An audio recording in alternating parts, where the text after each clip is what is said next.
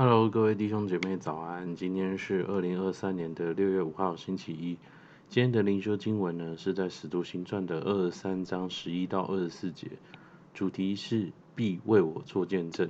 我们来看到今天的经文，我来念给大家听。当夜，主站在保罗旁边说：“放心吧，你怎样在耶路撒冷为我做见证，也必怎样在罗马为我做见证。”到了天亮，犹太人同盟起誓，说若不先杀保罗，就不吃不喝。这样同心起誓的有四十多人。他们来见祭司长和长老，说：我们已经起了一个大事，若不先杀保罗，就不吃什么。现在你们和公会要知会千夫长，叫他带下保罗到你们这里来，假作要详细查考他的事。我们已经预备好了。不等他来到跟前，就杀他。保罗的外甥听见他们设下埋伏，就来到营楼里告诉保罗。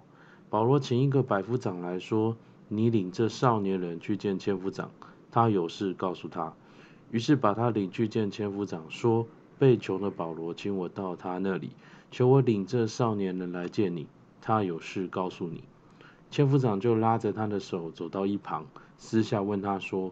你有什么事告诉我呢？他说：“犹太人已经约定，要求你明天带夏保罗到公会里去，假作要详细查问他的事。你切不要随从他们，因为他们有四十多人埋伏，已经起誓说，若不先杀保罗，就不吃不喝。现在预备好了，只等你应允。”于是千夫长打发少年人走，嘱咐他说：“不要告诉人。”你将这事报给我了。千夫长便叫了两个百夫长来说：“预备步兵两百，马兵七十，长枪手两百，今夜亥初往该撒利亚去，也要预备牲口，叫保罗骑上，护送到巡抚菲利斯那里去。”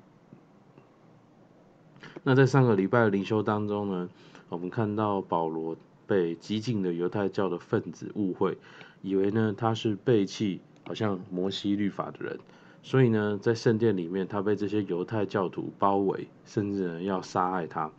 但是呢这个时候还好哦，有罗马政府的官员出面，加上保罗呢他是有罗马公民的身份，所以呢他就能够暂时好像被保护在千夫长的营楼里面。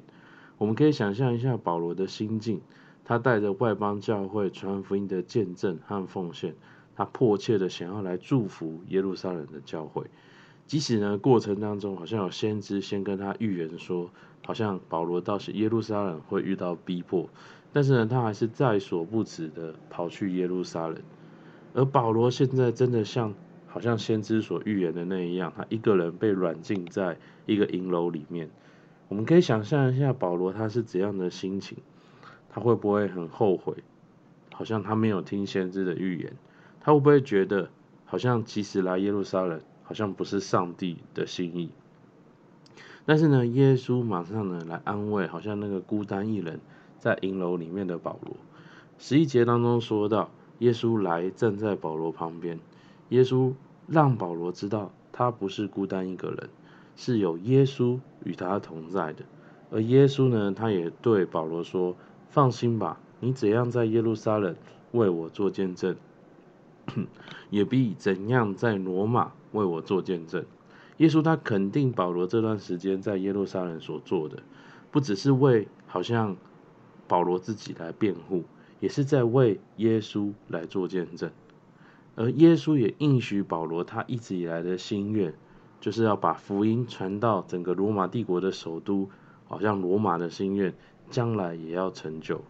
我们看到，当保罗他成为一个忠心又良善的仆人的时候，当他持守在那个为耶稣做见证的使命当中的时候，上帝不止肯定他，不止赞赏他，也扩张他，应许说，好像要实现他里面的那个心愿，好像如同耶稣在五千两、两千两、一千两的比喻当中讲到的。那个主人会对那个好像赚赚了双倍的钱回来的仆人说的：“你这又良善又忠心的仆人，你在不多的事上有忠心，我要把许多事派你管理，可以进来享受你主人的快乐。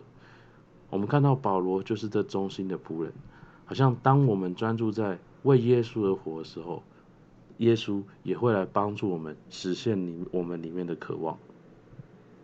虽然耶稣他来安慰保罗，但是眼前好像那个逼迫还没有结束。在十二到十五节，我们看到好像那些想杀保罗的人还是没有放弃，有四十多个人聚集在起誓说，如果不杀掉保罗，他们就不吃不喝。然后他们呢就跑去找祭司长，他们密谋要祭司长请千夫长，好像把保罗带到犹太人的公会那边让他们审判。但是呢，在途中他们就要埋伏，然后来杀掉保罗。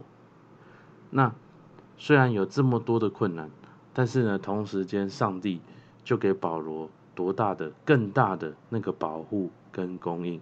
在十六节当中，我们看到保罗的外甥真的就是这么刚好哦，就好像听到了这群人的密谋，于是呢，他就将这个消息报告给千夫长，而这位千夫长呢，也刚好。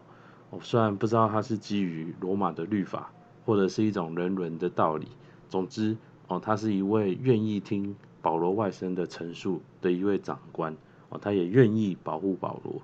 而千夫长呢，在听了保罗的陈述之后，外甥的陈述之后呢，哦，就下令要手下率领五百个人保护保罗，好像护送他到罗马巡抚那一边。各位弟兄姐妹，从保罗身上你看到了什么？我好像看到了，当我们一个基督徒，当我们对准为耶稣而活的目的，我们勇敢的为耶稣做见证的时候，好像我们在患难的时候当中，我们能够跟保罗一样，经历从耶稣而来的安慰，而且呢，最终上帝也会照应我们的一切，他也会供应我们外在跟内心所有的渴望跟需要，好像上帝供应保罗，实现保罗内心的渴望。带领他到他想去的罗马，他能够在那边传福音一样。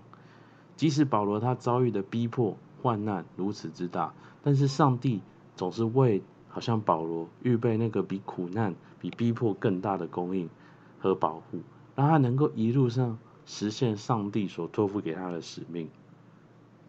各位弟兄姐妹，天赋是我们生命当中最给力的那一个合伙人，他在创造我们的时候。他已经先把能力资源给了我们，而当我们把我们人生的渴望、目的和我们被造时的恩赐、能力与天赋的渴望结合的时候，与天赋合作的时候，在过程当中，天赋要持续给我们供应、指引，还有安慰。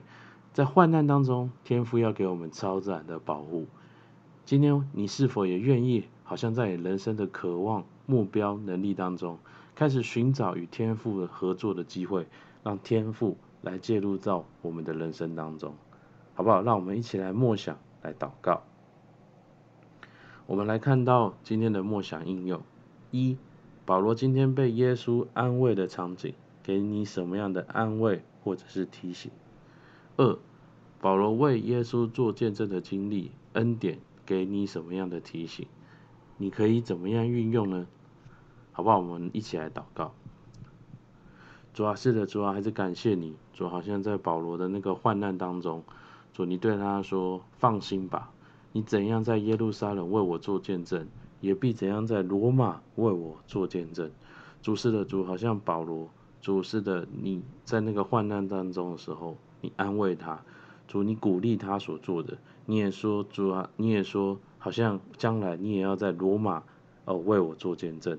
就好像我们看见，当保罗他专心一意的来跟随你的时候，你就扩张他的生命，你也实现他内心的渴望。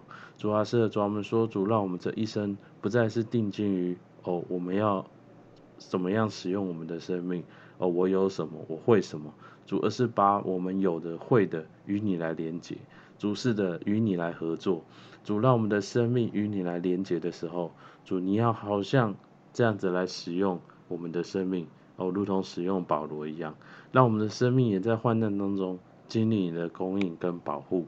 主还是感谢你，主愿你祝福在我们当中。主听我们祷告，奉耶稣的名，阿门。好，我们今天灵修到这边，谢谢大家。